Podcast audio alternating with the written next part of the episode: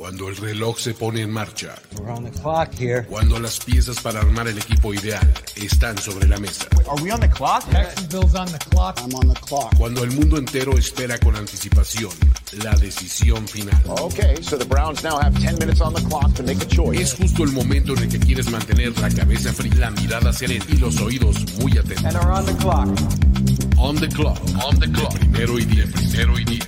El juego que solo unos pocos privilegiados pueden experimentar. Con Jorge Tinajero, con Jorge Tinajero y Luis Obregón, y Luis Obregón. On the clock. De primero y diez. Are now on the clock.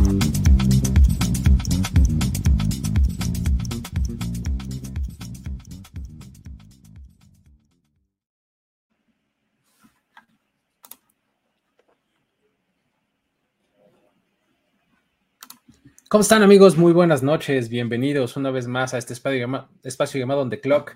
Mi nombre es Luis Obregón y aquí les damos la bienvenida. Estoy acompañado en esta ocasión del mismísimo Diego Lozano. ¿Cómo estás, Diego?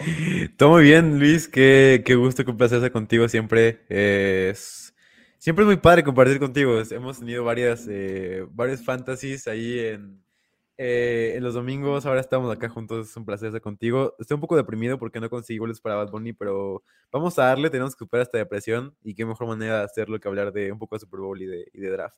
Eres, eres de ese grupo de gente, ¿no? Que, que- que no consiguió, que es obviamente la mayoría, ¿no? O sea, hubo muchísima gente que se quedó en esa situación, ¿no? Qué, Sí. este, qué locura. Entiendo que es como el artista del momento. La verdad es que no conozco muy bien. Entiendo que la euforia, pero este, pues la verdad es que digo, tiene mucho que no me pongo así yo por un concierto. Qué envidia, cabrón. Estaba mucho ponerme así, este, con- de anticipado y de tener FOMO por conciertos, pero. ya. ¿Sabes? Te- tengo una noticia que te va a hacer muy feliz. ¿Mm? Apenas, apenas el domingo vi eh, 2000, 2001 Odisea en el espacio. Uh, Y, la realidad es que no entendí absolutamente nada. Espero que me puedas explicar en una, en una ocasión más adelante, pero, pero no entendí absolutamente nada. Así es esa película, hay que tenerle mucha, mucha, mucha paciencia, este, pero eh, está, está bastante, digamos, de, de películas y de cine y demás. Pero en, en este espacio estamos aquí para hablar de draft y para eso, este, tal vez para eso haya venido la gente, no sé, tal vez, en Sí. una de esas, ¿no? Este, pero ya saben que nosotros somos, este, personas integrales a las que les gustan más cosas, además de la NFL y el fútbol, ¿no? Este, eh, eh, el mismísimo Jorge Tinajero también se nos va a unir, espero, en algún momento, nada más que está, digo, ya saben ustedes, está en Los Ángeles y estaba ahí en un trance ahí medio este, complicado entre el Media Center y, y- y lugares diferentes en donde podía, en donde pudiera grabar. Entonces, este, en algún momento, si ustedes ven que se aparece por aquí a cuadro, eso es lo que estamos esperando que suceda, ¿no? Entonces, eh, vamos a empezar a platicar. El día de hoy vamos a, vamos a darle a varios temas. Este, traemos ahí por lo menos unos tres de los cuales que quiero que platiquemos. El primero es cómo, cómo, cómo el draft influyó eh, en, en la construcción del roster de los dos equipos que están en el Super Bowl, porque pues, da Super Bowl, semana del Super Bowl, ¿no? Este, eh, quiero que platiquemos un poquito de eso. Eh, quiero también platicar del asunto del Scouting Combine, de, las, de los invitados que, tuvieron, este, ya, que ya recibieron ahí, eh, pues tal cual, la, invitación de, parte de la liga y pues qué, qué podríamos esperar de algunos de ellos. Eso, y finalmente ponernos especulativos, porque todavía estamos ahí. O sea, cuando uno hace un programa de draft a finales de enero, principios de febrero, mediados de febrero, uno no puede más que especular. O sea, Sí. entonces, quiero que le entremos a la plática de jugadores que podrían ser cambiados y convertirse en capital de draft. Entonces, Venga. esos son como los tres temas que quisiera que abordáramos, ¿no? Entonces, eh, con eso vamos a entrarle al primero. A ver, tenemos estos dos equipos en el Super Bowl, los Cincinnati Bengals y los Ángeles Rams, ¿no? Dos equipos que me parece que le entran al draft con aproximaciones Sí. muy diferentes, ¿no? Dos, este, muy distintos. El, eh, eh, creo que la mejor forma que, que he escuchado que se define la, la aproximación de la, de la construcción de roster de los Rams es players over picks, ¿no? O sea, Ujú. prefieren Sí. jugadores en vez de selecciones en el draft. Ellos se van por las certezas. Yo ya sé que eres, sé que tienes, sé que me puedes ofrecer y prefiero eso a ver si, si me sale uno de los que Sí. selecciono, ¿no? O sea, ¿cómo, cómo ves el, el approach primero de los Rams y, y qué podrías ah, este, ah, mencionar al respecto? Claro, creo que algo que tengo muy definido es que creo que se define mucho qué tan bien o qué tan mal funciona el domingo. O sea, creo que para ellos no es suficiente que hayan llegado al Super Bowl. Creo que Ajá. la, se define todo en si ganas el Super Bowl, está increíble, y si no lo ganas, pues perdiste mucho dinero y haciendo todo esto para no ganar. Eh, que puede ser un poco difícil porque a veces como que nos damos mucho con las consecuencias, nos damos mucho con los resultados y no como valoramos el proceso que tuvo todo esto.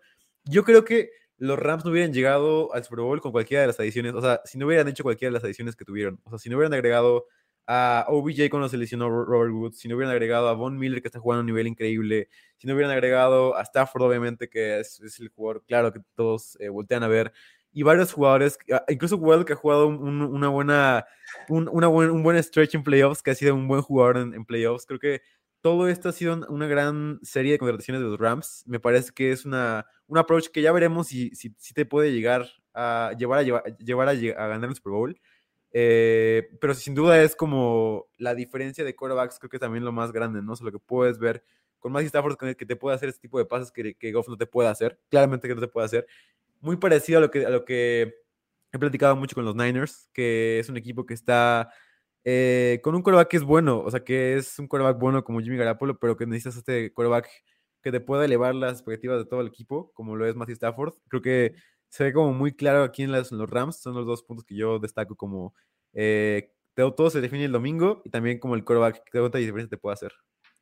Está bien interesante porque fíjate, mencionaste todos estos movimientos que hicieron para adquirir jugadores, ¿no? Sí. En la mayoría de ellos, menos en el de del Beckham, invirtieron eh, selecciones en el Sí. draft, ¿no? O sea, ellos para eso usan sus selecciones en el draft, no, insisto, no para una apuesta de a ver si sale, Sí. sino, pues mis, mis dos selecciones de primera ronda hace algunos años fueron Jalen Ramsey y mis dos selecciones de, de draft del año pasado y de este son Matthew Stafford, ¿no? Y, y quiero a este, a Von Miller y te voy a meter una segunda y una cuarta por él. Sí. Y, y- y de repente se me lesionó Cam Makers en el, en el off-season y entonces le metí una quinta a Sonny Michelle, Sí. ¿no? O sea, eh, por ejemplo, ese, ese específicamente de una quinta ronda por Sonny Michelle, a mí se me hace una ganga. Sí, sí, sí, sin O sea, duda.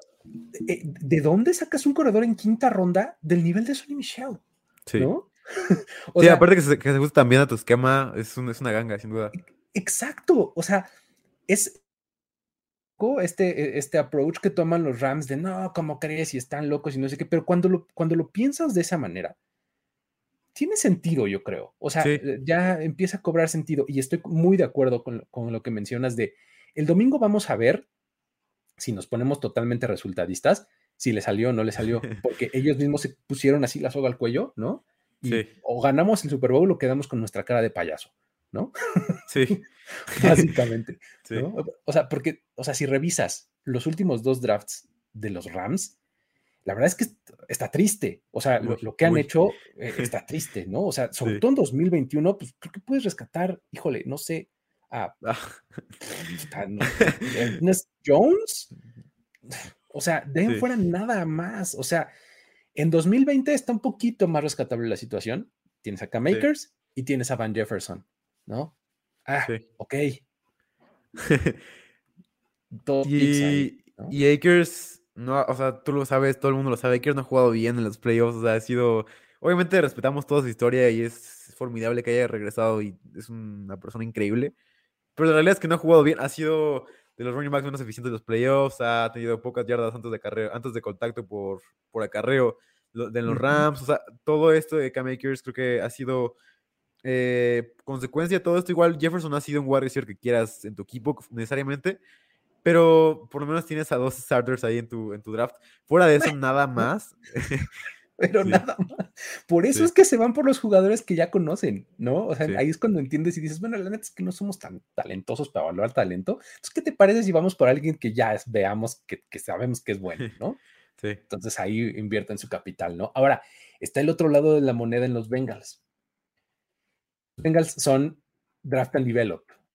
Es- Sí. Es, es como la, la teoría exactamente opuesta, es draft and develop. Tú eh, selecciona jugadores en el draft todo el tiempo, oleadas y oleadas y oleadas, y eventualmente van a salir algunos buenos.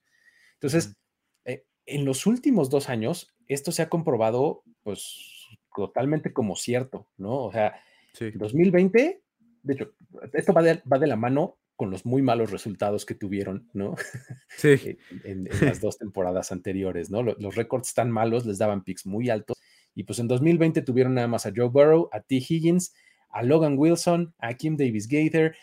o sea, ya de ahí tienes cuatro jugadores, perdón, tres jugadores, que o son titulares o son de, de alto impacto, ¿no? Sí.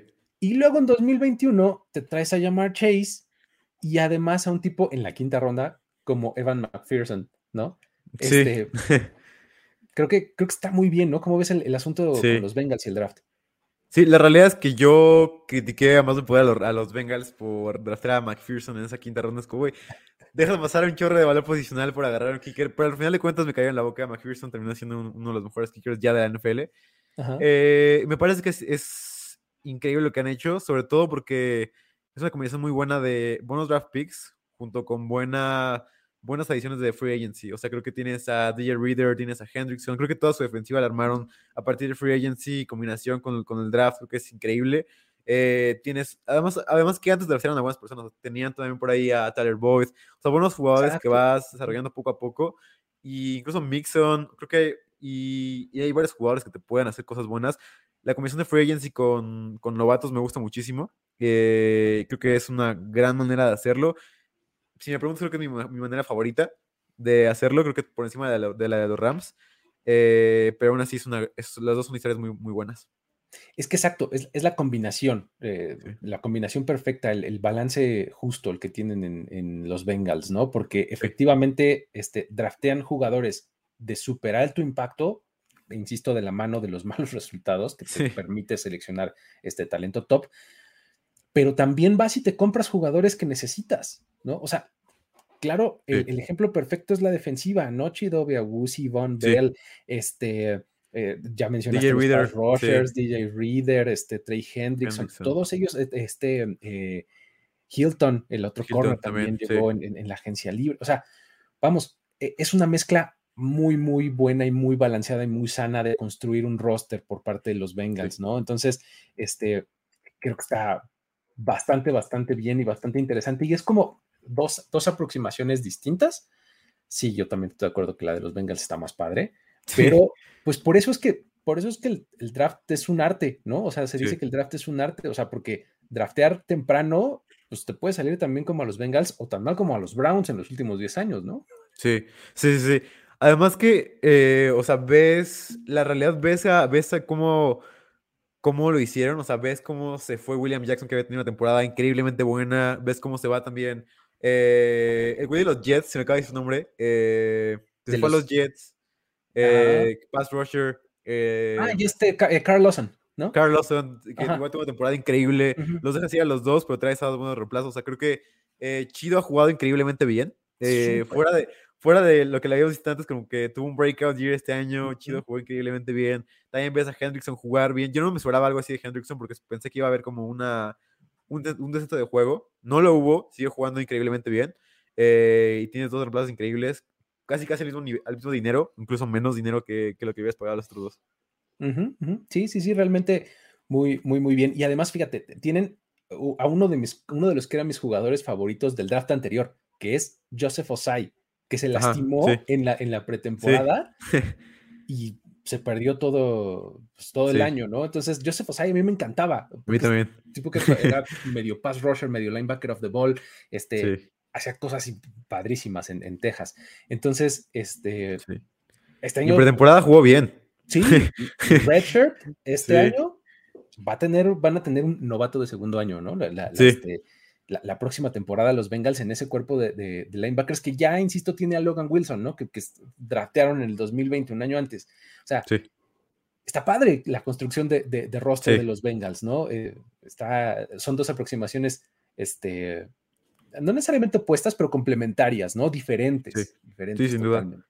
Y también algo que quería agregar nada más. O sea, creo que también eh, eh, algo como padre también de los Rams es que tienen como varios eh, jugadores que tienen como free agency o incluso de draft que lo han hecho increíblemente bien y que no fueron selecciones como de primera ronda segunda ronda, como Jordan Fuller, como jugadores. O sea, Whitworth sí fue de primera ronda, pero es un gran jugador. O sea, el hecho de que haya- esté haciendo todo esto ahorita es como que no puede ser posible.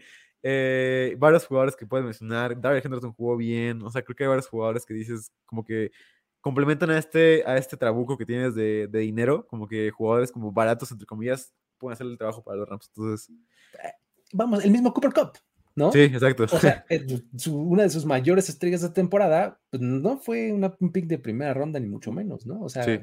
está- de hecho, Cooper Cup, eh, haciendo como este eh, un blog del programa pasado, su stocks empezó a ir para arriba en el Senior Bowl, no sé si Senior te Bowl. acuerdas, o sea, tuvo Sí. un Senior Bowl impresionante y de ahí todo el mundo empezó a decir, wow, este chavo es bueno como receptor y de ahí se empezó a ir para arriba, ¿no? Entonces, a- ahí está este, esa, esa situación dos estilos diferentes y pues no podíamos hablar- de dejar de hablar, dejar de hablar del Super Bowl porque pues es en unos días, ¿no? Este, que queríamos Sí. traerlo a la mesa, el, el- el cómo construyeron sus rosters y, y cómo, cómo casa esto con el draft. Pero bueno, eh, pasando a, a temas que ya tienen un poquito más que ver específicamente con esto, es, hay que entrarle al tema del Scouting Combine y no necesariamente de, de qué va a pasar, ni de cómo verlo, ni de qué hacer, sino de eh, pues la lista, ¿no? La lista de invitados al Scouting Combine. Hay que recordar algunos, algunos facts y dar contexto primero que nada. Lo primero es pues decir que el Scouting Combine es en marzo, la primera semana, ¿no? Va del 1 al 7 de marzo, o sea, se lleva a cabo en Indianapolis, en el Lucas Oil Stadium, el que es el estadio de los Colts.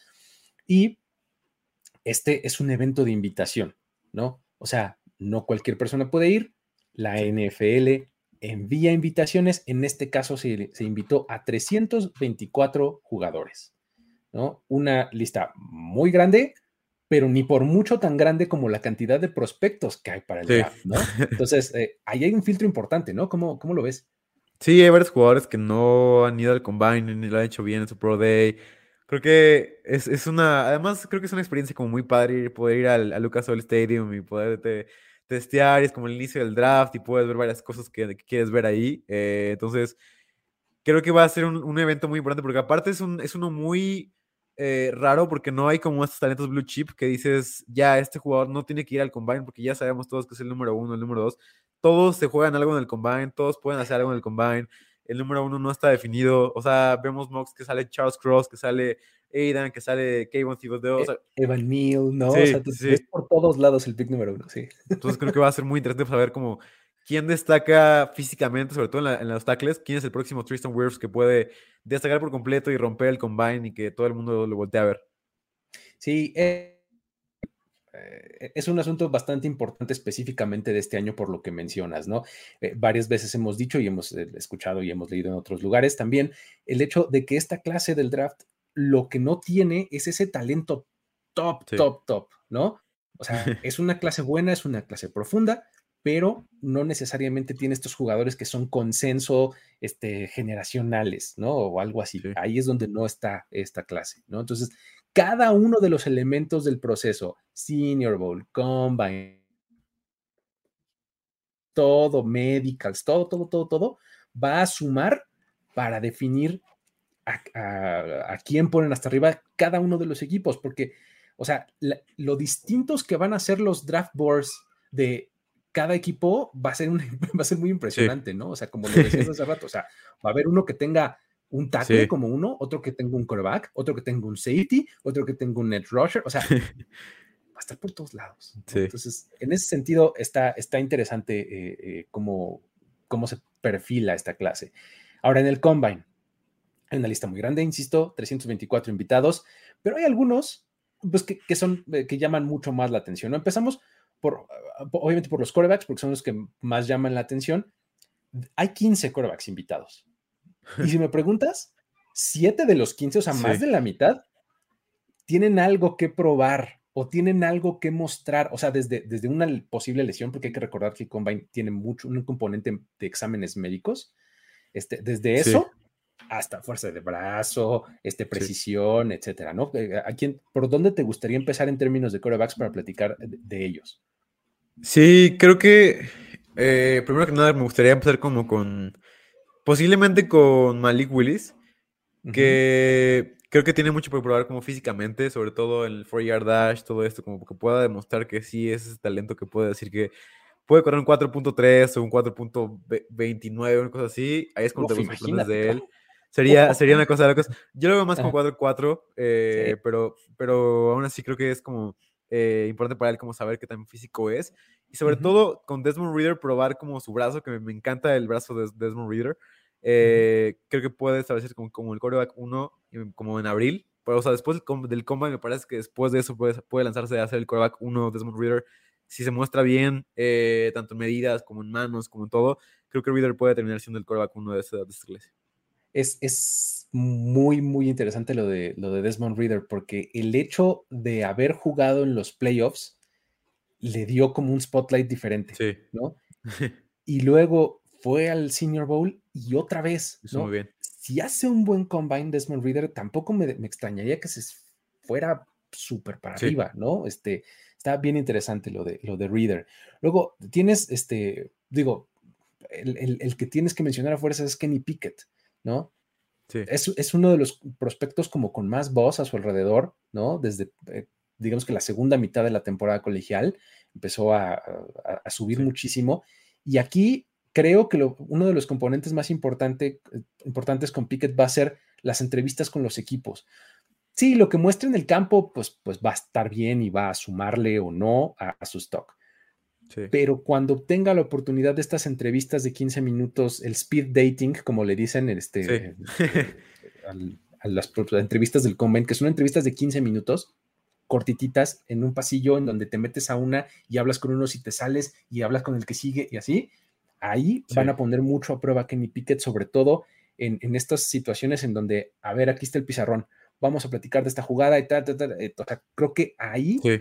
Va a tener mucho que ganar o que perder Kenny Pickett, ¿no? Sí, tiene mucha razón. Sí, sin duda. Ujú. Y aparte también como la personalidad, ¿no? Como puedes saber qué tan, qué tanto es Exacto. como el esquema de tu, tu head coach, como la personalidad de tu equipo y todo esto. Sí, Ujú. tienes toda la razón. Kenny Pickett es uno de los, de los jugadores en spotlight de este combine. Ese y el otro es, por ejemplo, Carson Strong, no necesariamente también por lo que eh, ponga en el campo, sino por los exámenes médicos. Sí, Ahí le- el historial de lesión es lo importante con Carson Strong, ¿no? Entonces vamos a ver si van a decir ahí, no, no hay ningún problema, ya está completamente recuperado, o, uff, ojo, esta lesión que tuvo va a venirla arrastrando más tiempo, entonces eso, e, ese tipo de cosas. Siempre el combine nos deja algún jugador que levanta un red flag Sí. médico, ¿no? sí, que literalmente le cuesta millones, ¿no? sí. Sí, vimos a, a JOK, a Joker, Jeremiah Wusu Coramoa bajar muchísimo por el corazón. Terminó siendo nada importante y los Browns se llevaron un- a un steal tremendo, un robo del tamaño del Estadio Azteca con Jeremiah Coramoa, pero eh, o sea, se ve como lo- los equipos se preocupan para un talento de primera ronda pasar a la tercera ronda. O sea, creo que es muy importante para ellos, sobre todo esto de- de lo- del médico, que te puede bajar dos rondas incluso el, esto. Exactamente, así es. Entonces, eh, eh, eh, esto eh, en términos de corebacks, ¿no? Ahora, hay, algunos otros eh, jugadores en otras posiciones que también eh, pues tienen eh, cosas por demostrar, ¿no? Diego, tienes ahí algunos, Com- coméntanos, por favor. Tengo algunos. Eh, quiero mencionar rápidamente los, los. Veo mucha gente emocionada con, con el Defensive Player of the Year, TJ Watt y, y Jamar Chase como Rookie of the Year. Eh, El asunto es que ahorita están los NFL Honors, este, Ajá. están, creo que tienen media hora que empezaron, este, sí, o sea, vamos, digo, es, es un, eh, pues, son este, eh, eh, premios que según yo estaban medio cantadones, pero no sé, Sí. o sea, sí, Defensive Player of the duda. Year, pues ni modo que no se lo dieran a TJ Watt si empató el récord en sacks y pues Jamar Chase, pues ni modo que no le dieran el Sí, Offensive Rookie, ¿no? O sea, exacto. no sé, ¿cómo, cómo ves? Yo tenía la esperanza de que fuera Aaron Donald. Me, me tiraron un poco por eso, porque creo que aún así la temporada fue más dominante de Aaron. Aunque no se re- reflejó en sacks, se reflejó en otras cosas. Como presiones, como presión por cada snap, como también el win rate que tenía como, como defensive tackle. Sea, creo que hay muchas cosas como que me gustaron más de Donald en la temporada que de TJ Watt. Mucha gente me va a odiar por esto porque aman a TJ Watt, pero eh, la realidad es que para mí los sacks no son, no son tan importantes, incluso en prospectos tampoco. Es más, más importante para mí las presiones que hace un, que hace un defensive tackle un defensive edge que, las, que los sacks en sí que hace una, un jugador. Y, y ¿sabes cuál es el asunto? Yo estoy muy en ese tren también, pero cuando tratas como de predecirlo, Sí, pues está exacto. bastante claro para dónde va a ir, Sí. ¿no? Sí, sí, sí. Sí, exacto. O sea, si a mí me preguntas, yo, yo creo que Micah Parsons tenía un caso perfecto para contender por el Defensive Player of the Year. O sea, me parece que el impacto que tuvo en su equipo es único, Sí. ¿no? O sea, en todos los sentidos, ent- estuvo por todos lados del campo y fue uno, el, el único jugador que tuvo tal cantidad de sacks, o sea, más de 10 sacks, pero además más de 70 tacleadas. O sea, sí. vamos, si eso no es ser defensivo integral, pues entonces yo ya no entiendo qué es jugar defensivo. Sí, ¿no? sí, O sea, sí, eh, pero cuando, insisto, cuando intentas predecirlo, dices, bueno, pues es que el, el récord de sacks es lo que van a premiar, ¿no? Exacto, Y- y sí, el- no puedes no dárselo, o sea, con todo eso. exacto, exacto. Pero, Pero bueno, bueno, ahí, ahí les va como una lista que tengo yo, sobre todo los más importantes que son estos jugadores que creo yo definen mucho en su, en su, en su combine. El número uno es Traylon Burks, porque para mí es un jugador que no es el wide receiver uno de esta clase y es un poco controversial porque para mucha gente sí lo es, incluso para DJ, Daniel Jeremiah, es el wide receiver uno, pero yo no lo veo así porque nunca, nunca he jugado como un wide receiver X, o sea, la gente lo ve como este wide receiver gigante y sí es gigante, pero lo comparan con DK Metcalf. Y, la realidad es que yo creo que DK Metcalf es más una excepción a la regla que, que una, un jugador con el que tienes que comparar. O sea, creo que eh, también vi comparaciones con Divo Samuel, creo que también tampoco está como... O sea, sí puede ser, pero también es una excepción de la regla de los wide receivers. Creo que ponerlo como wide receiver uno por encima de Drake London, incluso pondría a Garrett Wilson, a Olave por encima de él. Eh, para mí, Burks tiene mucho que probar. Para mí, me va a cambiar mucho la opinión si hace un buen combine. Si puede probar el 4.3 eh, en vez de 4.4, que es lo que yo creo que va a hacer. Eh, porque DK tuvo 4.3 con 260 de, de libras, o sea, y este güey Sí, tiene o sea, 250. una locura. Exacto. ajá, Si tiene, si tiene 2.3 y, y con ese peso, va, te acepto que puede entrar a la comparación, pero si no tiene ese, si, si llega un 4.4 y la gente lo sigue poniendo como wide receiver 1, no veo por qué tendría que hacer eso cuando para mí Drake London es un talento increíble. Pero no sé tú qué piensas sobre Traylon Burks y qué tanto tiene que probar en el combine.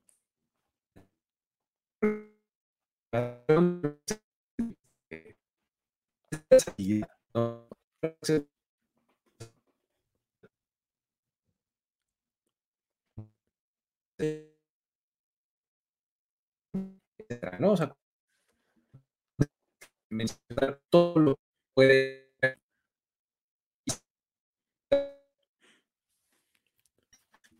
pero eh, de eso a ponerlo como, Te trabas un poco, Luigi. Pensé que era mi internet, pero sí te trabas un poco. Si quieres eh, repetir lo que, lo que dijiste, eso todavía no te veo bien como... a ver Ah, fue bueno. Eh, aquí estoy yo, pero bueno, lo que les quería decir sobre Traylon Burks es sobre todo eso, que es un wide receiver que no tiene eh, como este talento para ser un wide receiver X para mí, o sea, siempre ha jugado como wide receiver Z entre Traylon Burks. Para mí, Burks no lo veo yéndose dentro del top 20. Creo que los equipos valoran mucho eh, lo que puede hacer un wide receiver en, con las características como fuerte, atlético, como un wide receiver X. No lo es para mí. Para mí, Drake London puedes ver que es un wide receiver de 6'5 de altura, que es un wide receiver que es muy parecido a Mike Evans y la verdad me encanta lo que puede dar en un equipo, puedes iniciarlo luego, luego. Incluso pondría incluso a, a Jameson Williams por encima de, de Burks, me gusta mucho, mucho más. Otro jugador que tenemos es eh, Charles Cross de Ole Miss, que es un jugador que tiene mucho que probar porque tiene este talento como de, de esquema, o sea, lo, lo que puede hacer técnicamente y tácticamente Charles Cross es posiblemente el mejor de toda la, de toda la clase. Vi mucha gente que se rieron un poco de un draft de, de Seth Galina de PFF y... Ah, aquí estás, Luigi.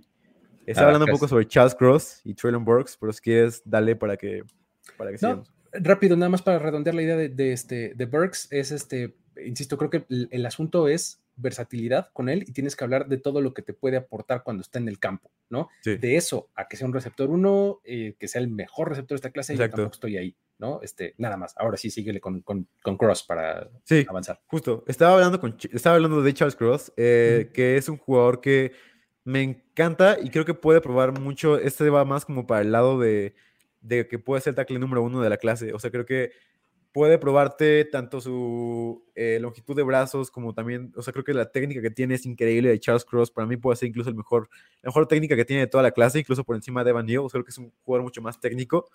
Eh, el hecho de que, lo haya hecho con Mississippi State, que lo haya hecho increíblemente bien ahí, eh, para mí puede ser un tackle veloz, parecido a Tristan Wirfs. O sea, creo que puede ser este jugador que pueda romperla en el draft, tanto en el 4-yard dash como en, el- en el salto, tanto como en todo, puede hacerlo increíblemente bien. Así que no sé qué tú qué opinas sobre Charles Cross, pero creo que puede ser una opción increíble para este combine. Sí, creo que justo es, es- va a ser el, el traits prospect, ¿no? Como le dicen. Sí. O sea, el, el tipo que cuando Exacto. veamos los measurables así de cómo le fue en todas las pruebas, vamos a decir, "Oh, oh, oh, wow", sí. ¿no? Y, y eso, pues combinado con el buen tip que tiene, creo que sí le va, le, le puede ayudar bastante, ¿no? Eh, pues incluso hay quienes eh, lo, ponen como el mejor tackle de la clase, la clase, este, o sea, eh, también los tackles están medio de- divididos quién es el mejor eh, este año, ¿no?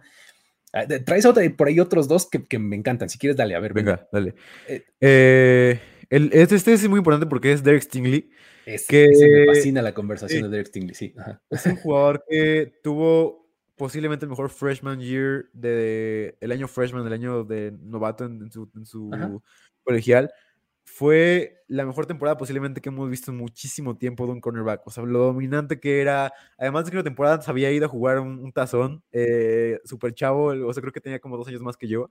Eh, fue a jugar al tazón, fue increíble. Después fue freshman y fue, como te digo, el mejor corner de la, de la nación fácilmente. Y después tuvo un año bastante malo, pero fue muy acompañado como de el resto de LSU, ¿sabes? Se fue Joe Burrow, se fue todo este equipo, se fue CH, se fue Jamar Chase, se fueron todos los jugadores.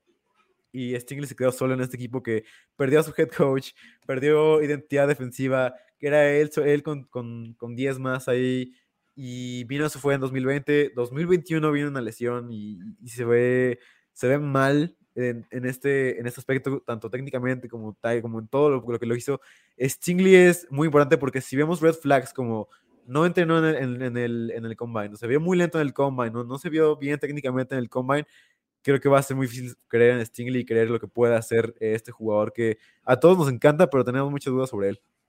Es que eh, muchas veces pesa el recency bias, ¿no? O sea, la verdad es que eh, está bien complicado encontrar tape reciente de calidad de Derek Stingley, Sí, ¿no? Este, pues, te, te tienes que ir hasta 2019, sí, ¿no?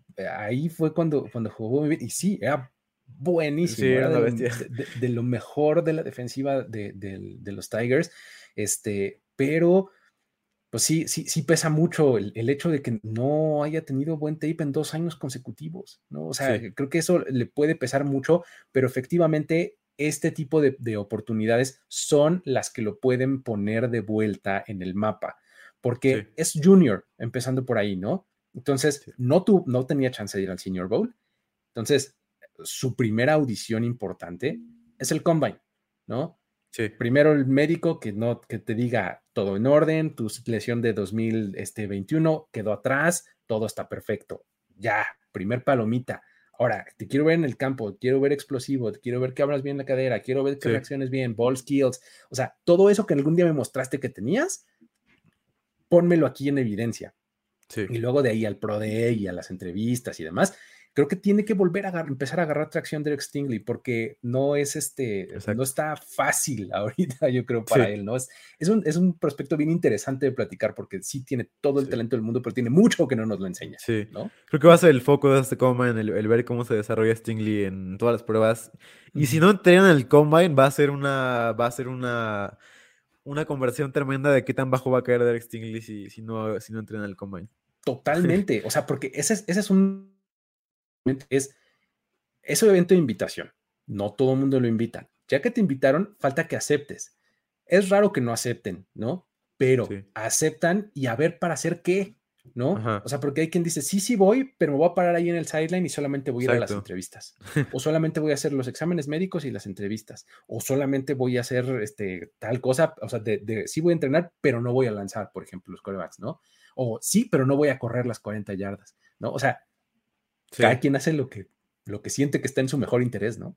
sí, sí, sí. sí. Pero bueno, Tengo bien, dos nombres más que no sé qué nada más tanto- rápido, Ah, dale, dale. da- dándoles seguimiento acá a lo que nos vienen diciendo en los comentarios, el, el Comeback Player of the Year es este Joe Burrow, nos están acá este, platicando, creo que, creo que Sí, está bien, pues, este, ahí sí tenía yo más dudas, da- podía ir en varias direcciones, ¿no? Ah, sí Pero, puede ir pues, con Dak. Sí, creo que se cayó. se cayó, Sí. pero creo que, por ejemplo, puedes ir con Nick Bosa, este, eh, tenías ahí varias, este, eh, Sí. varias opciones, pero pues bueno, Joe Burrow es- eh, está buena, ¿no? Ahora sí, este, um, tenías Va. un par más, venga.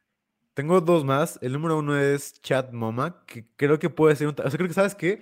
Algo que me di cuenta esta semana es que esta clase puede ser de las más ricas en linebackers desde hace mucho tiempo. Y eso que es raro porque cada vez los equipos van más hacia tener linebackers dinámicos, tener pocos linebackers, que tener como... Incluso los Rams, ves a los Rams y los linebackers de los Rams son malos, son linebackers que no tienen talentos increíbles, ¿sabes? Troy Reader es, un- es de los peores linebackers y aún así es una defensa increíble. O sea, ves como defensas como ya están más enfocadas a tener buenos safeties que puedan jugar de linebackers, a tener jugadores como que no son tan, tan dependientes de los linebackers. Creo que es más como para el esquema como de, como más para atrás, como el esquema de Seattle, eh, Seattle Ujú. 3, donde usabas mucho los linebackers, o el sistema de Sala, o el sistema de, de, de Nico Ryans, donde Fred Warner y ese tipo de linebackers son muy importantes. Pero esta clase es muy importante para este tipo de equipos porque hay muchísimos buenos linebackers. Está Nakovidin, está eh, Devin Lloyd, que es increíble, está Chad Moma, que para mí puede ser linebacker 3 de esta clase, porque Chad Moma, si tiene un buen, para mí Chad Moma es uno de esos, de esos linebackers que puede tener eh, un combine increíble, o sea, un combine que digas, ¿qué, qué, qué, tipo de jugador es este? De Wyoming, jugador incre- increíblemente atlético, que me encanta lo que puede hacer. eh, creo que Moma va a levantar muchas cejas en este, en este combine. Y otro jugador es Kenny, Kenny Walker, Kenneth Walker, de Michigan State, que cada vez como que hay menos voz sobre él y me sorprende que no haya como gente que lo pone en un mock dentro de la primera ronda. Yo no lo haría porque odio adaptar a, a running backs en primera ronda, pero hay, hay, hay- hay gente que sí lo hacía, o sea, ves a, no sé, a Bucky Brooks, tipo de, de como de scouts o de, o de personas dentro del medio que sí, como que van más como lo que le gustan los equipos y veían a, ponían a, a Najee con los Steelers, ponían a jugadores así y sí le daban, pero lo que, a, lo que, a lo que voy es que Kenny Walker para mí es un mejor prospecto que, que Najee Harris. O sea, y la gente no habla de esto, ¿sabes? O sea, como la gente tenía muy en su vista a Najee Harris porque era de Alabama y porque tenía una temporada increíble. Pero ese Kenny Walker y para mí es un jugador mucho más explosivo, mucho más rápido y mucho más elusivo que Najee Harris. Así que creo que quien se lleva a Kenny Walker en la segunda ronda va a ser, una, va a ser un gran pick. No recomiendo llevármelo en la primera ronda, obviamente, pero creo que en segunda ronda Kenny Walker es un jugador tremendo, parecido a Javonte Williams, incluso más, o sea, creo que lo de Kenny Walker, o sea, hemos el partido contra Michigan que era nombrado como Heisman por muchas personas, o sea, creo que Kenny Walker es una bestia que, que va a probar muchísimo en este combine, que creo que, incluso te voy a decir esto, para mí creo que después de este combine la gente le va a tomar en cuenta en la primera ronda. Bien, va a ser de este, de este tipo de trampolines que tienen. Sí. Eh, en el caso, por ejemplo, de, de, de MoMA, nada más para regresarme un poquito, eh, eh, el asunto es que es- tiene ahí su, eh, viene a la Universidad de Wyoming. No necesariamente es un programa eh, muy grande, entonces son de estos jugadores que también necesitan cada una de las pruebas que se les presentan Exacto. para brillar, ¿no? Entonces, eh, de acuerdo ahí que, que puede, puede servirle. Y, y lo de Kenny Walker, híjole, es... eh, sí, yo, tengo, yo soy un soccer, me encantan los corredores en el draft, me, fascina, es lo, es lo que más me gusta ver, ¿no? De prospectos. Sí.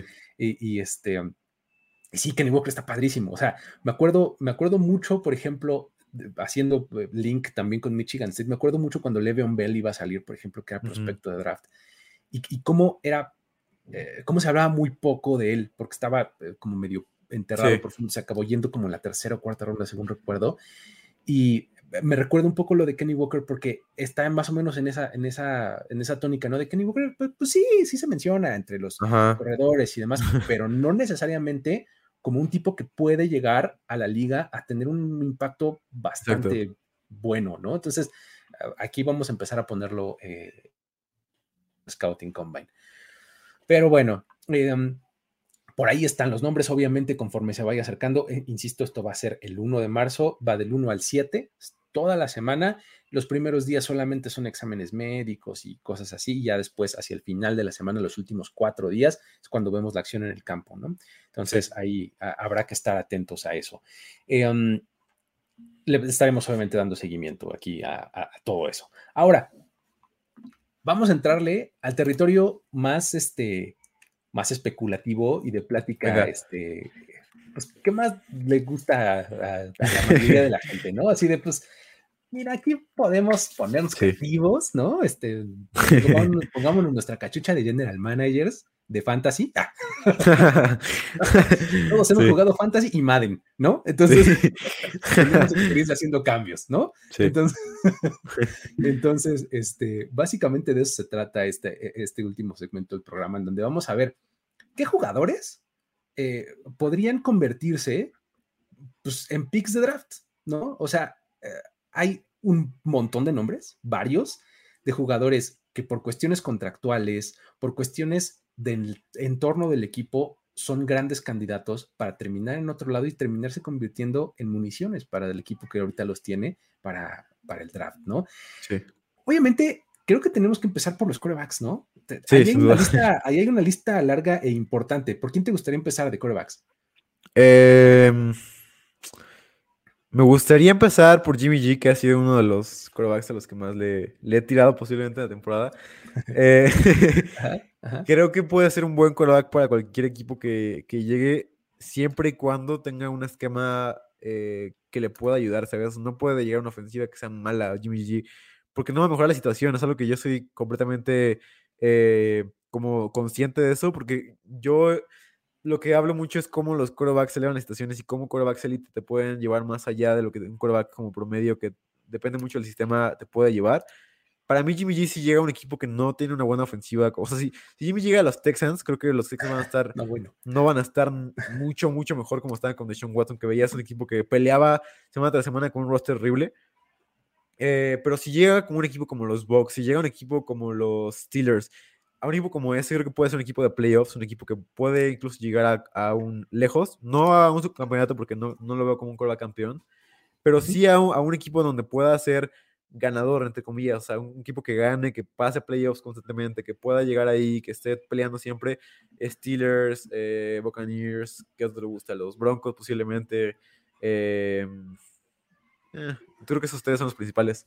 Exacto, creo que, creo que esa es la clave, ¿no? Con, con Garoppolo, que, que tiene que llegar a un lugar en donde las cosas estén funcionando y él se dedique un poco más a Exacto. administrar, ¿no? El, el- el asunto y administrar el talento. Es, es, la, es la conversación que tenías hace. eh, hay corebacks que, que te pueden resolver la situación, ¿no? Que, que son la Sí. causa de, de tus victorias. Y hay Exacto. otros que, pues, con que no la rieguen, está muy bien, ¿no? Ahí creo que califica este Jimmy Garoppolo.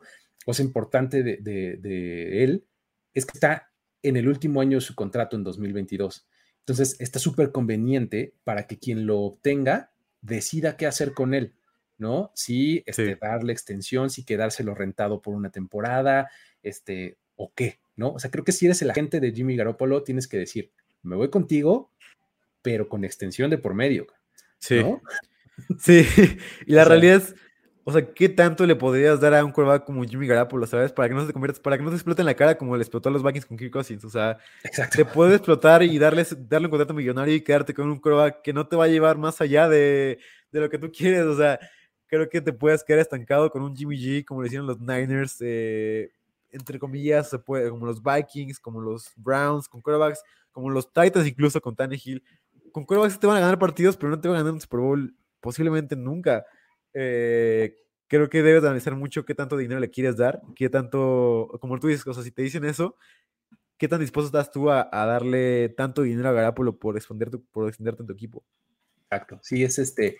eh, eh, es importante eso y va- hay que ver también el, el asunto de qué está dispuesto a dar alguien por Jimmy. Garoppolo, ¿no? Sí. O sea, eh, no creo que los Niners estén esperando recuperar la primera ronda que Sí. perdieron por Trey Lance, ¿no? O sea, que invirtieron en Trey Lance. O sea, creo Sí, que no. sería inocente de su parte pensar algo por el estilo. Entonces, e- es una buena conversación la de Jimmy Garoppolo que les podría regresar algo de capital a los 49ers que no necesariamente tienen este, demasiado, ¿no?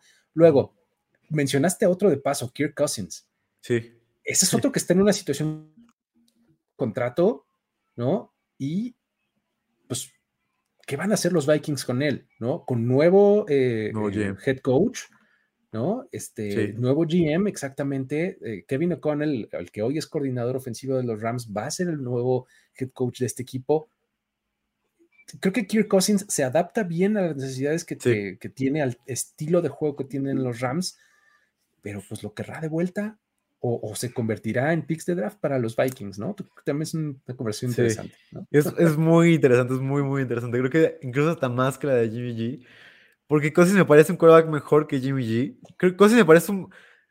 Ah, Cousins, me, me duele decir esto, pero Cousins me parece un muy buen quarterback. Eh, Es que sí, o sea, si, tú- si tú lo analizas al vacío, Kirk Cousins, está muy bien. ¿No? Sí, el problema es que tiene unos slumps ahí bien extraños. ¿no? Es el problema, Sí. ¿no? Sí, y había escuchado a- al GM de los Vikings que la verdad me encanta. Ya se convirtió en mi GM favorito y ya soy un Viking de closet por él, porque eh, me veo un poco reflejado en él porque es este, este maestro de las analytics y, y yo quiero hacer algo así como cuando sea más grande todavía. Y, y lo de Kwesi Adolfo Mensa me parece increíble. Para mí va a romper la liga eh, y creo que se va a quedar con Kirk dijo en una entrevista que le, que le encantaba a Kirk que se iba a quedar con él. Me parece que se van a quedar con él por lo menos tres años de los cuatro que tiene el contrato eh, Kwesi y de- después veremos. Además porque esa, clase, si fuera una clase como la del año pasado, posiblemente la pensabas como para decir, ¿sabes qué? Vamos a vender a Cousins y vamos a conseguir a un quarterback como Trevor Lawrence, un quarterback como Zach Wilson, que no, no resultó ser como ese jugador que esperabas, pero a un quarterback así, ¿sabes? Como este upside que puede darte todavía más que. O incluso Trey Lance, o sea, traerte a Trey Lance esta ofensiva eh, con Kevin O'Connell, como tú dices. Creo que esta clase no va para eso y por eso van a quedar un año más con Kirsten, por lo menos. Es un punto interesantísimo ese, porque tienes que considerar si eres un equipo quarterback needy, ¿no? O sea, que, Sí. que necesita un quarterback. Pues creo que ese es el camino que tienes que seguir, ya sea, aunque sea, aunque sea de puente, ¿no? Porque, pues no necesariamente quieres poner todas tus fichas en al quarterback que tú me digas de esta clase, ¿eh? o sea, el que, el que sea. Sí, pues, exacto. ¿no? Este, creo que no, no necesariamente eh, estás dispuesto a hacer esa apuesta, ¿no? Entonces, eh, cuando comparas con estos nombres, creo que ahí es cuando pueden cobrar más valor todavía los, los quarterbacks veteranos. Y bueno, hay que hablar del elefante en el cuarto porque no nos deja ni, ni hablar bien. Se llama Aaron Rodgers, ¿no? Sí. El el cuarto no nos deja ni estar. ¿Qué, qué vamos a hacer con, con Aaron Rodgers? O sea, ¿qué equipo va a querer invertir cuánto en, en- en pagarle a los Packers algo por Aaron Rodgers, ¿no? Porque pues, Sí. modificó su contrato y demás como para que fuera un tanto más amigable, ¿no? Este, ¿cómo ves la situación de Aaron Rodgers? Es complicada porque además creo que tuvo un año en donde la gente no lo quiere ver, pero bajó su nivel. O sea, no fue el mismo MVP que habíamos visto antes, no fue este MVP que veías que, que podía hacer grandes cosas. Creo que había como varios momentos en los que la ofensiva como se iba diferente. Para mí, solamente para mí quedaría, sería Broncos o Packers para él. No creo que quiera irse a un nuevo, un nuevo sistema ofensivo, a un nuevo sistema en donde le digan qué tiene que hacer. Creo que ya, muy ya está muy fami- familiarizada con los esquemas tanto de Packers como de Broncos. O sea, creo que con Hackett ahí y todo esto puede especularse mucho como estos screens que tiene mucho con, con los wide receivers. Incluso para mí creo que si se va Aaron Rodgers a los Broncos, tienen que ir por Davante Adams. Creo que es un, es un paquete que debes de contratar, que debes de ir por todos. O sea, creo que es como la dupla perfecta para mí. Yo te puedo asegurar casi casi que si los, si los Broncos van por Rodgers, van a ir por Davante Adams de alguna manera. Le van a sobrepagar así. Mire, Sí. ¿ves ese barco que viene allá con contenedores? Todo eso es dinero para ti, Davante. Sí, exactamente. ¿no? exactamente. Este, sí, de- de- tremendo. La verdad es que el asunto con, con Rodgers es, creo que se infravalora la posibilidad de que regrese a los Packers. sí, O sea, sí. ¿a poco no? O sea, Sí. creo que estamos en esas en este momento, porque no- es como que Aaron Rodgers sea un tipo muy flexible, ¿no? Nos lo ha demostrado de muchas maneras y en, en muchas situaciones. Para que llegue a otro equipo, pues va a llegar a imponer sus condiciones. O sea, eso Sí. es lo que él quiere, ¿no? O sea, va a llegar a decir, mira, quiero que te traigas en la agencia libre a fulano y a sutano y a, y a no sé qué, y este, de preferencia un coordinador ofensivo que, en el que yo tenga mucha injerencia en el plan de juego y en el que pueda cambiar todas las jugadas mientras yo esté en la, en la línea, este, ¿no? Estoy seguro que todos los equipos vayan a estar dispuestos. Solo los. Broncos, yo creo, porque está ahí Hackett. Pero fuera de eso, yo creo que no, nadie. Y por eso es que creo que se infravalora la posibilidad de que regrese a los Packers, ¿no? O sea, en una de esas va a decir Broncos, Packers o me retiro. Sí, exacto. Creo que son las tres opciones. Sí. O sea, eh, está, está bien complicado ver, ver otra, porque si tú eres también un equipo, dices, puta, ¿qué- ¿cuánto me va a costar Aaron Rodgers? Sí. O sea, además de toda esta carga que ya dije, de lo que implica tenerlo en el roster, es cuánto le tengo que pagar en compensación a los Packers, en Mm. picks, en jugadores, en lo que sea. Y además hay que pagarle a Rodgers y hay que traer gente en la agencia. O sea, no Sí. está tan sencilla la, la inversión de Aaron Rodgers, ¿no? Sí, aparte los Packers no van a dejarlo ir porque si ves cómo jugó Jordan Love, te das cuenta que es un talento que no es lo que esperabas. O sea, Jordan Love tuvo dos partidos horribles, horribles, horribles contra los Chiefs de un partido que dices, ¿cómo este quarterback está iniciando un partido de NFL? O sea, un partido tan horrible como eso. O sea, que dices, ¿cómo Jordan Love se fue en primera ronda incluso? O sea, Eso. creo que preocupa mucho lo que hicieron los Packers preocupa mucho que no salió nada bien lo de Jordan Love. Sí, es este, eh, eso es lo más preocupante, ¿no? Que, o sea, creo que en ese draft, creo que todo el mundo sabíamos que Jordan Love no era de Sí. primera ronda, menos los Packers, ¿no? Sí. De- Ellos fueron los únicos que pensaron que sí, ¿no? Este, eh, la, creo que la muestra no es lo suficientemente grande como para Sí, no. sacar un juicio eh, completamente acertado en torno a Jordan Love, pero, pero sí, sí estoy de acuerdo en que lo, lo que puso en tape no es lo suficientemente inspirador, ¿no? Sí. Este, eso por ahí. Y el último es Russell Wilson, que es, es otro, es otro que, que dices, pues sí, ahí está, y están de estos rumores desde el offseason pasado, pero ¿cómo ves tú la conversación en torno a Russell Wilson? Sí, es, es interesante porque creo que creo que merece más Russell Wilson, pero también creo que se ha como dejado ir mucho esto como de Ross es inocente y nadie más, nadie lo deja cocinar. Creo que hay un punto medio entre esos dos puntos y el, y el punto medio es que Ross es un quarterback que tarda muchísimo en lanzar y que toma muchísimos sacks, por lo tanto, o sea, creo que no puedes esperar tener una mala línea ofensiva con Ross. Creo que tienes que tener una línea ofensiva por lo menos decente para tener a Russell Wilson en tu equipo. Eh, y sobre todo, creo que tiene mucho por dar todavía, pero también ya vimos su primera lesión y ya vimos que después de su lesión fue un quarterback que no, posiblemente no quieres pagarle tantas rondas, tantas primeras rondas. O sea, lo que vimos de Ross después de su lesión fue, o sea, fuera del partido contra los Texans y contra los Lions posiblemente, y que son dos equipos horribles, eh, jugó muy mal Ross Wilson, ¿no? O sea, creo que tuvo partidos en donde veías, o sea, el de Washington fue un partido muy malo de Russell Wilson, eh, partidos donde decías, ¿por qué se juegan así Ross? ¿Por qué está cayendo tanto su nivel?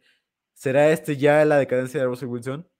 Creo que muchos equipos se preguntan eso, entonces creo que eh, hay mucha incertidumbre alrededor de, de Russell Wilson. No sé tú qué Y es- piensas. Y es que el asunto es, ante esa incertidumbre, perdón, parece que la mejor opción es Seattle, Sí, sí. ¿no? O sea, regreso a lo mismo un poco que decía con Aaron Rodgers. ¿Quién va a estar dispuesto a aventurarse por Russell Exacto. Wilson? Eh, tienes que pensar eh, en, en todos estos casos de quarterbacks, tienes que pensar en los equipos que tienen múltiples selecciones de primera ronda, ¿no? Este, hablas de los Jets, acabas de draftear uno, ¿no? Sí. Hablas de los Giants, pues ahí está Daniel Jones, ¿qué vas a hacer? Hablas de los Sí. Eagles, ahí tienes a Jalen Hurts, este, ¿qué vas a hacer? con- O sea, son casos Sí. muy similares, este, en donde dices, híjole, no estoy seguro que alguien se vaya a aventar, porque seguramente estos nombres grandes tipo Aaron Rodgers, tipo Russell Wilson, por lo menos van a involucrar uno, un, un pick de primera ronda, ¿no? Y, Sí, seguro. y- y más cosas, ¿no? Entonces, tienes que pensar en ellos, yo creo, ¿no? Pero bueno, Sí, creo Eh, que los Giants pueden ser un, un prospecto interesante para, para no, lo, no lo había pensado, pero los Giants con Brian Dable, con nuevo GM, con Bradbury en la mesa, que lo, lo hablaremos adelante, pero con Bradbury en la mesa como, como negociación. Es decir, te doy a Bradbury mi primera ronda y posiblemente otra, otra selección. Y por un quarterback élite con Brian Dable, que solamente trabaja con, con quarterbacks con brazo increíble como Josh Allen. Eh, creo que como que, y además con nuevo GM, que el GM se ve como muy innovador, creo que podría ser este el único destino que podría haber como a un quarterback, como por lo menos que hagan el beat para ir por él. No, no, no sé si vaya a quedarse el, el, el jugador ahí, pero creo que puede ser una buena destinación con varios jugadores que pueden ser interesantes ahí. Igual Saquon, o sea, Saquon también están en el trade block. Que es uno de, pasando a los no corebacks, Sí, Saquon Barkley es, es un tipo que, que puedes capitalizar, ¿no? Si Sí. quieres hacer un caso, a ver, cuéntanos, ¿por qué, dónde lo, ¿cómo lo harías? Saquon, Saquon es un running back que claramente los Giants ya no, no, o sea, se dieron cuenta de que su error había sido terrible y ahorita con nuevo GM ya como que te das cuenta de todo esto. Eh, y para mí Saquon, yo no daría más que una posiblemente segunda ronda máximo por donde por él. Eh, y si eso, eso estás muy alto en él, o sea, creo que más allá de una segunda ronda no, no es posible, pero Saquon es un running back que tiene eh, pues todavía cierto jugo y que cuando está sano es un running back increíble. O sea, Lo que vimos de él esta temporada creo que fue un poco más como la, el caparazón de, de Saquon Barkley, porque este, como que siento que estaba jugando lesionado. Creo que te, lo puedes meter en un, en, una, en un buen paquete junto con, junto, con, junto con Bradbury, junto con los picks de primera ronda. Eh, creo que puede ser un buen, un buen prospecto para, para un quarterback posiblemente bueno. No sé tú qué piensas. Sí, sí, sí, es, es, eh, es que mira, los, los, los, Giants pueden entrar en este modo eh, reconstrucción a full, sí. ¿no? Y vamos a volarlo todo, ¿no? Y Sí. vamos a capitalizarnos. Y una buena manera de, hacerla sería, de hacerlo sería esa, ¿no? Sí. Mandas a Saquon Barkley a otro lado, este, algunas piezas de, de tu defensiva. Bradbury es un, Bradbury. prospecto también interesante que podrías meter en ese paquete y capitalizarte para el draft y decir, ahora sí voy a construir el equipo como a mí me gustaría hacerlo, ¿no? Si soy Sí. Brian Dable, si soy este eh, Shane, ¿se, se llama? Ajá, creo que Este, sí, sí, John, John Shane, ¿no? Creo. sí. Joe Shane, este, el. GM. Este, um, es, una forma interesante, ¿no? Ahora, me gustaría eh, platicar de algunos otros nombres rápidamente. Ah, por ejemplo, aquí Andrés Martínez nos menciona. ¿Y Watson? ¿De Sean Watson qué onda? O sea, ¿alguien se va a aventar ese trompo a la uña, como dicen? O sea, está Ah, bien difícil. Está ¿no? muy difícil. Y, y la verdad, hay mucha gente en fantasy, porque también estoy en esa comunidad, como que habla de él, y yo no me atrevo a hablar de él, ¿sabes? Creo que todavía hay gente como que, como que olvida que tiene demandas legales y que puede que sea una basura de persona. Eh, la gente lo trata así como si, como si no fuera nada. Creo que debemos de pensar todavía más como en el lado de... El tipo puede ser un criminal y lo- no lo puedes contratar. O sea, si contratas a Deshaun Watson ahorita es un es una apuesta tremenda. O sea, puedes, puede irse a la cárcel el mes, el mes siguiente al que lo contrates. O puede ser un quarterback top 10 en la NFL, como lo ha mostrado ser y es de mi, era mi quarterback favorito hasta que salió todo este circo de demandas. Pero, Es que pero sí, es muy raro. es, es una, es una propuesta 40-60, yo la pondría. O sea, 40% este, va a ser coreback top 10, 60% no va a volver a jugar nunca. Sí, sí, sí. O sea, eh, está muy complicado. Realmente lo está y, es, y esa es la razón por la que no ha pasado nada, yo creo. O sea, no hay un general manager, un propietario o un head coach que diga, sí, vamos a jugárnosla y venga, ¿no? Sí. O sea, está muy complicado, ¿no? No, Este, no se puede. está muy difícil. Sobre todo porque son recursos, o sea, es, es, es recurso que estás ocupando en roster, en salario Sí. o en picks o lo que sea, entonces no está, no está nada sencillo, ¿no? Eh, me gustaría tocar algunos otros de manera rápida. Eh, te voy a aventar que, uno que es mi favorito, Amari Cooper. Sí. Amari Cooper. Eh, los Cowboys de vez en cuando tienen genialidades en el front. El contrato de Amari Cooper es una de ellas. Cuando salió el contrato de Amari Cooper de 5 años y 100 millones, bueno, todo el mundo dijo, "Guau, ¿cómo crees? Es muchísimo Sí. dinero, pero pues ese era el encabezado. El asunto era que estaba todo front-loaded, todo el dinero venía al principio y ahorita. Ya te cuesta nada a Mari Cooper. O Sí. sea, si te deshaces de él, no pasa nada. O sea, si lo cortas o lo cambias, te ahorras 16 millones en el cap y solamente te quedan 6 millones de salario muerto, de, de, dead- de dead money. O sea, es un negociazo, pues. O sea, Sí. ¿quieres a Mari Cooper en tu equipo? Por supuesto que lo, bueno, o sea, si, si, estás, si eres los Cowboys, claro que quieres a Mari Cooper en tu equipo, es un muy buen receptor. Pero si lo que quieres es eh, mover dinero, ahorrarte, etcétera, y además tener un poquito de mejor capital, es una pieza completamente móvil que no cuesta mucho y que es atractiva en el mercado. O sea, Amari Cooper va a llegar con 28 años a la siguiente temporada y con Sí. un montonal de experiencia siendo un gran receptor. O sea, un equipo que requiera a un receptor importante puede ir por él, ¿no? ¿Cómo lo ves? Sí, estoy de acuerdo. Creo que. Además, lo que mencionas de que tiene 28 años, parece que el tipo lleva como 30 años en la liga. Exacto. O sea, nada más, Sí. Pepe, nada más lleva dos equipos, los Raiders Sí. y los Cowboys, y en cada uno ha tenido stints largos, Sí. ¿no? Sí, aparte llegó muy joven a la liga, ¿no? Llegó como con 20 años a la liga. Eh, sí, creo que Amari Cooper es un prospecto interesante. Sobre todo, ya no es el wide receiver uno que veíamos antes. Ya vemos que CD Lamb es este jugador que lo ha superado por completo. Ya es un wide receiver 2 que se, que se dan el lujo los Cowboys de tener. Pero puede que un equipo que no tenga wide receiver uno como los Jets puedan tener este esta osadía de ir por un wide receiver uno. Que también, tampoco el Ayamura es un wide receiver uno por más bueno que haya sido. Es más un wide receiver 2 muy bueno, no es un wide receiver 1. Creo que Amari te puede fungir, fungir este rol como de wide receiver X que puede correrte las rutas verticales eh, y que te puede hacer como crecer un poco más a Wilson. Sobre todo eso, creo que los Jets quieren este, en esta opción ir por un como por un approach muy diferente al de los Giants en, en, como con Daniel Jones. Los Giants con Daniel Jones tuvieron un approach de no me importa, te voy a draftear a mil defensivos y no voy a draftear a ningún ofensivo, solamente te voy a draftear a Kadarius Stoney y nada más. Los Jets quieren hacer lo contrario, los Jets quieren ir por un tackle en la primera ronda, quieren ir por un wide receiver en, en free agency o en trade con Amari Cooper. Creo que es el destino perfecto de los Jets para Amari Cooper y creo que los Jets estarían dispuestos, dispuestos, por, dispuestos a ir por él. Perdón.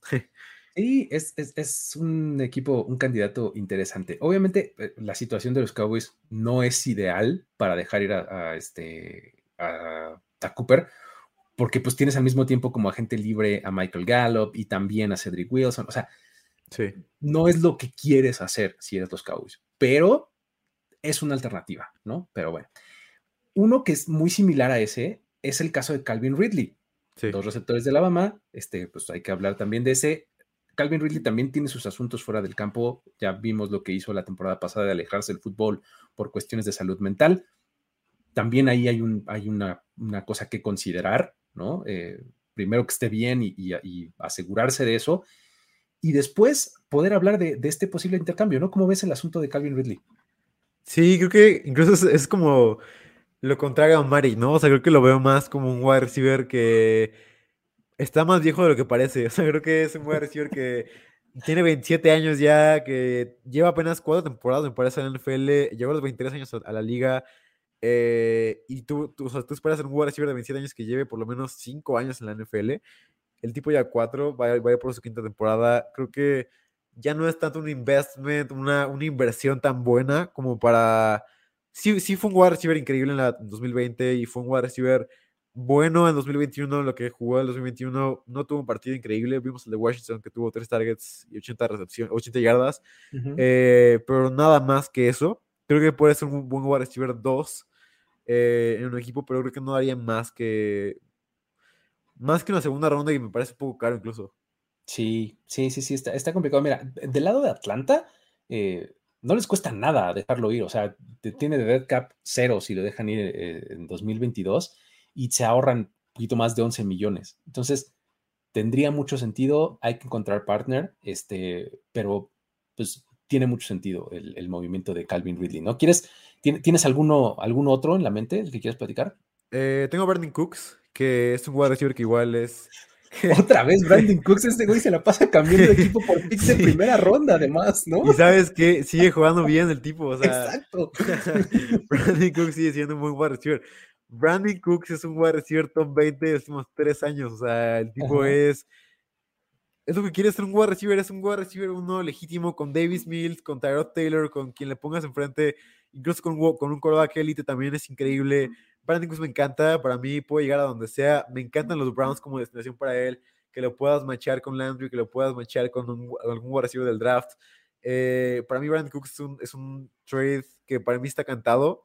Los Texas para mí ya declararon como que van a hacer otro año de tanking con Lobby Smith, que no me gustó el hire. Fue más por la demanda que nada. Qué horror de Y creo que van a dejar ir a Brandon Cooks, creo que van a ir con Davis Mills, que no me parece un quarterback eh, franquicia para mí. Eh, los wide receivers no. Brandon Cooks no va a estar ahí para mí en, lo, en los Texas. Para mí, Brandon Cooks va a irse a otro equipo.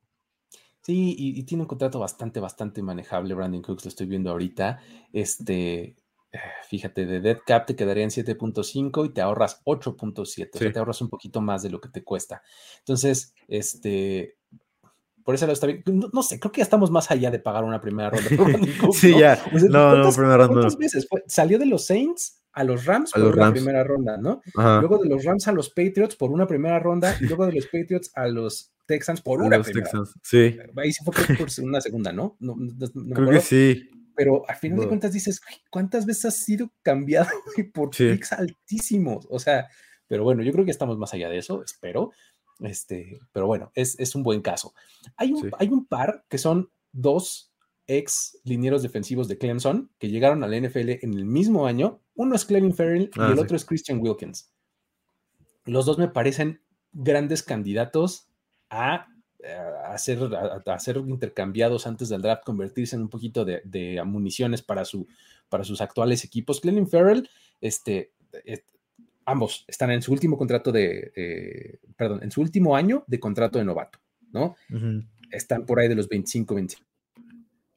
Este, prácticamente se matan sus, este, su, su dead cap con el ahorro que, que significan eh, intercambios, eh, intercambiarlos, ¿no? Sí, Son dos defensivos que tienen mucho talento, pero que llegaron a situaciones en donde no estaban muy bien. Uno a los Raiders y el otro a los Dolphins, ¿no? Eh, sí. ambos equipos están comenzando de nuevo, están teniendo este head coach nuevo, eh, nuevas estructuras, etcétera. Entonces creo que son el tipo de jugadores que otro equipo puede voltear a ver como diciendo, estos eran talento de primera ronda, échamelos. Yo acá Sí. me encargo de, ¿no? ¿Cómo ves? Sí, el de Ferrer es muy interesante porque me parece un, un edge rusher que tuvo una temporada mala esta, esta- este año, pero fue más para mí como falta de confianza, porque vimos que el año pasado con pocos snaps dio una gran exhibición de lo que puede hacer su talento y, y este año jugó muy muy mal, pero fue más para mí porque no le daban los snaps correspondientes para su, para su talento. Creo que Ferrer es un buen pass rusher que fue top 5 me parece en el draft o top 10. eh, Sí. Fue el primer y- pick de Mike Mayock, ¿no? Fue Ajá, el sí. primer pick que todo el mundo dijo, ¿qué? ¿Cómo? Sí, ¿No? Ajá, sí, ajá. uno de los tantos riches que hizo Mike. Mayock. Eh, Ferrer creo que puede ser un buen candidato para ser un pass rusher decente, o un pass rusher que puede ser titular en NFL o por lo menos que lo puedas alternar, alternar en un esquema como el de, posiblemente el de los Niners, que donde tienen a, a varios edge ahí, como Menihu, tienen a Bosa entrando por ahí. o sea, hay como tienen como una buena rotación de rushers, creo que un equipo como los Jets incluso puede ser una buena opción para él. Exacto. Muy bien. Este, tienes a uno más, ¿verdad? Por ahí en, en tu listita. A ver, venga, venga. Tengo a Deontay Harris, que es un receiver que posiblemente nadie le interese, pero la verdad es que es un gran wide receiver, es un wide receiver que me encanta. Eh, lo, lo pongo aquí como candidato porque creo que puede irse más allá como en la, como en la mitad de la temporada, porque creo que es free agent ahorita, pero me parece que van a dar, darle como un año más de contrato, como rentarle un año más, como tú dices.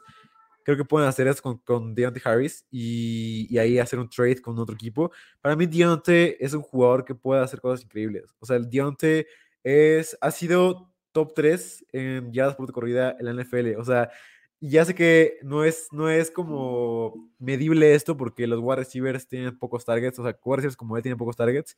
El tipo hizo, tuvo 43 targets, 46 targets esta temporada. Y no es medible tanto como con Cooper Cup o así, pero el tipo cuando tiene el balón lo hace increíblemente bien. O sea, se puede separar, puede hacerlo muy bien. Creo que no, lo- no lo necesita muy bien. Y para mí una ofensiva como, como una ofensiva más vertical, posiblemente los Chargers, posiblemente los Niners con Trey Lance. Creo que Deontay puede ser un fit tremendamente bueno para ellos. ¿Y ¿Sabes cuál es el asunto que, que va a ser restricted free agent? O sea, Ajá. de estos que tienen que igualar la oferta y demás. Entonces, creo que es- es- son el tipo de casos que se Exacto. pueden dar así, ¿no? De este, mejor intercambiémoslo o, Ajá. algo por el estilo, ¿no? Entonces, este, ya sabes que se les otorga ronda similar o de primera ronda o de tercera ronda o algo así, ¿no? Entonces, este, eh, facilita el mecanismo de, del Exacto. intercambio, ¿no? En el caso de, de Hart, cambió el, el apellido, ¿te acuerdas? Durante la temporada. Ah, sí, Harty. Harty. Exactamente, de Dante Harty, este, en honor a su, a, a su padrastro, ¿no? Pero bueno, Sí, este, um, el último que quisiera mencionar ya para terminar la plática es Xavier Howard. sí. No sé si se acuerdan, pero en el offseason, ¿cómo la hizo de tos? Sí. Howard, este, todo el tiempo. Digo, también está en este, en este entorno de los Dolphins, en donde hay mucho cambio, en donde no sabemos exactamente qué es lo que va a pasar. Entonces, Xavier Howard tiene un contrato pues, más más reciente, este, que firmó hace no mucho. Eso es lo que probablemente lo pueda hacer eh, un, un poco problemático eh, el, el, absorber todo ese contrato para el, para el que lo quiera, ¿no? Sin embargo, me parece que Xavier Howard es un talento en el que puedes confiar, ¿no? Eh, en términos de, este, de salary cap para los Dolphins, te ahorrarías casi 10 millones, 9.7 por ahí, y te implicaría un dead cap de solamente 6.5. Por ese lado está bien, pero insisto, el equipo que lo recibe es el que va a recibir un contrato grandote y este, eh, creo que a cambio de un corner en el que puedes confiar con muy buenos ball skills y que este, puedes poner bien en tu defensiva, ¿no? ¿Cómo ves el, de, el caso de Howard? Sí, además creo que el de Howard, sobre todo en los ejecutivos de la NFL, es como un nombre que como que resuena, ¿no? Es un nombre de renombre, valga la redundancia. O sea, creo que es un hombre que tiene intercepciones, un hombre que tiene, sobre todo las intercepciones, que la gente valora mucho intercepciones a verte en la NFL, como que ves a Trevon Diggs y estos hombres como que la gente ve como muy valioso, posiblemente yo no tanto, pero tampoco le quite mérito a Trevon Diggs como mucha gente, o sea, creo que eh, es parecido un poco a Trevon Diggs, Chevy Howard, que tiene, como tú dices, como esta habilidad para poder interpretar balones de la nada, eh, y es un, es un cornerback confiable, creo que tuvo un año más menos, menos bueno que el año pasado. O sea, el año pasado de 2020 fue excepcional para él. Tuvo. Ese es el asunto. Ajá. O Sí, sea, tuvo un- un año más real. Es un Exacto, año más real, ¿no? O sea, no, no, no puedes tener este, más de nueve, o ocho, o siete intercepciones por Sí, año. No exacto. sostenible, cabrón. Y era el momento perfecto para hacer trade el año pasado con Chevy Howard. O sea, si le decías vete, los, los dos iban a ganar porque el tipo no jugó tan, tan bien esta temporada. No, y, y van a pedir muy buena compensación. ahorita, ahorita, quién sabe qué tan buena compensación obtendrías por, por este por Xavier Howard, pero desde el punto de vista económico te convendría deshacerte de él y creo que todavía está, tiene un valor en el mercado Sí, que el podría nombre. regresarte algo interesante, ¿no? En términos Sí. de selecciones de draft. Pero bueno. Con todo eso, eh, pues llegamos al final de la plática de esta noche alrededor de draft y team building, un poco de roster building, ¿no? Le, le dedicamos hoy el, el- el programa a eso, porque pues, hablamos mucho de agencia libre, mucho de intercambios y demás. A partir de la próxima semana, ya que se terminó el Super Bowl, ya le vamos a entrar así, pero a nerdear sabroso sobre los prospectos. Ahora sí, ¿no? Nos vamos a ir con nombres, con este, lo que hacen bien, lo que hacen mal, quién necesita tal equipo, quién necesita tal otro. Ya vamos a entrarle mucho más de lleno a la plática detallada de draft. Hasta el momento han sido un poquito generalidades, especulaciones y demás, pero es como para ir calentando el, este, el, pues, el entorno, ¿no? El panorama. Fíjate, aquí Isaí Luna, nada más para cerrar, nos habla de CMC. Christian McCaffrey, ¿cómo lo ves? ¿Crees que sería viable? No, se deben de quedar con él, yo creo, los, los Panthers. Creo que no, o sea, creo que sigue siendo mucho más valioso que Saquon Barkley para mí, CMC. Y ¿sabes qué? Creo que Christian McCaffrey, este, es como el rostro de la franquicia ahorita Exacto. de los Panthers, ¿no? Sí, y lo va a hacer por lo menos una temporada más porque ningún quarterback que llegue va, va a cambiar eso. Sí, está, está complicado.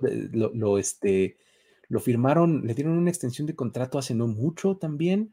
Entonces, este, no, no lo veo yo como una, este, una posibilidad tan realista. Mi gente, te, te implicaría un dead cap de más de dos, casi 13 millones, 2.8 millones. Si lo, si lo mandas a otro lado, no es poco dinero, pues es Sí. por lo menos un contrato de un, de un jugador backup, ¿no? O por Sí. ahí.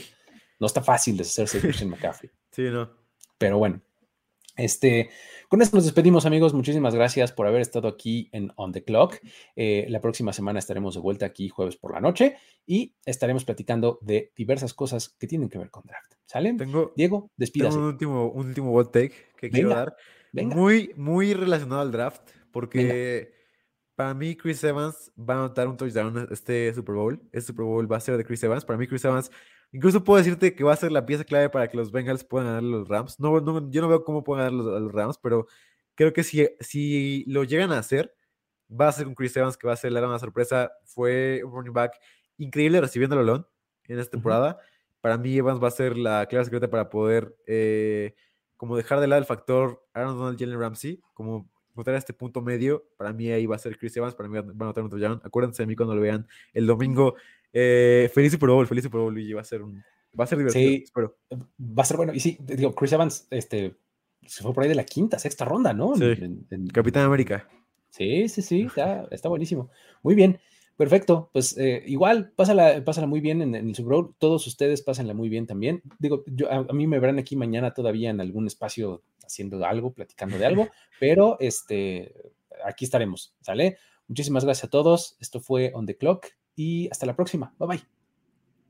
El tiempo expiró. Tu decisión es definitiva. Pero siempre habrá una nueva oportunidad de armar un equipo ideal en On the Clock. On the Clock. De primero y de primero y diez. Con Luis Obregón. Con Luis Obregón. Y Jorge Tinajero. Y Jorge Tinajero. Voz en off. Antonio Semper. Antonio Semper.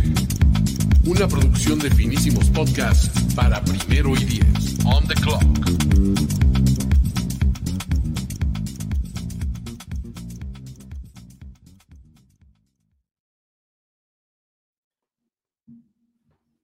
Step into the world of power, loyalty, and luck. I'm gonna make him an offer he can't refuse. With family, cannolis, and spins mean everything. Now, you wanna get mixed up in the family business. Introducing The Godfather at ChumbaCasino.com. Test your luck in the shadowy world of The Godfather slot. Someday, I will call upon you to do a service for me. Play The Godfather now at ChumbaCasino.com. Welcome to the family. No purchase necessary. VGW Group. Void where prohibited by law. 18 plus. Terms and conditions apply.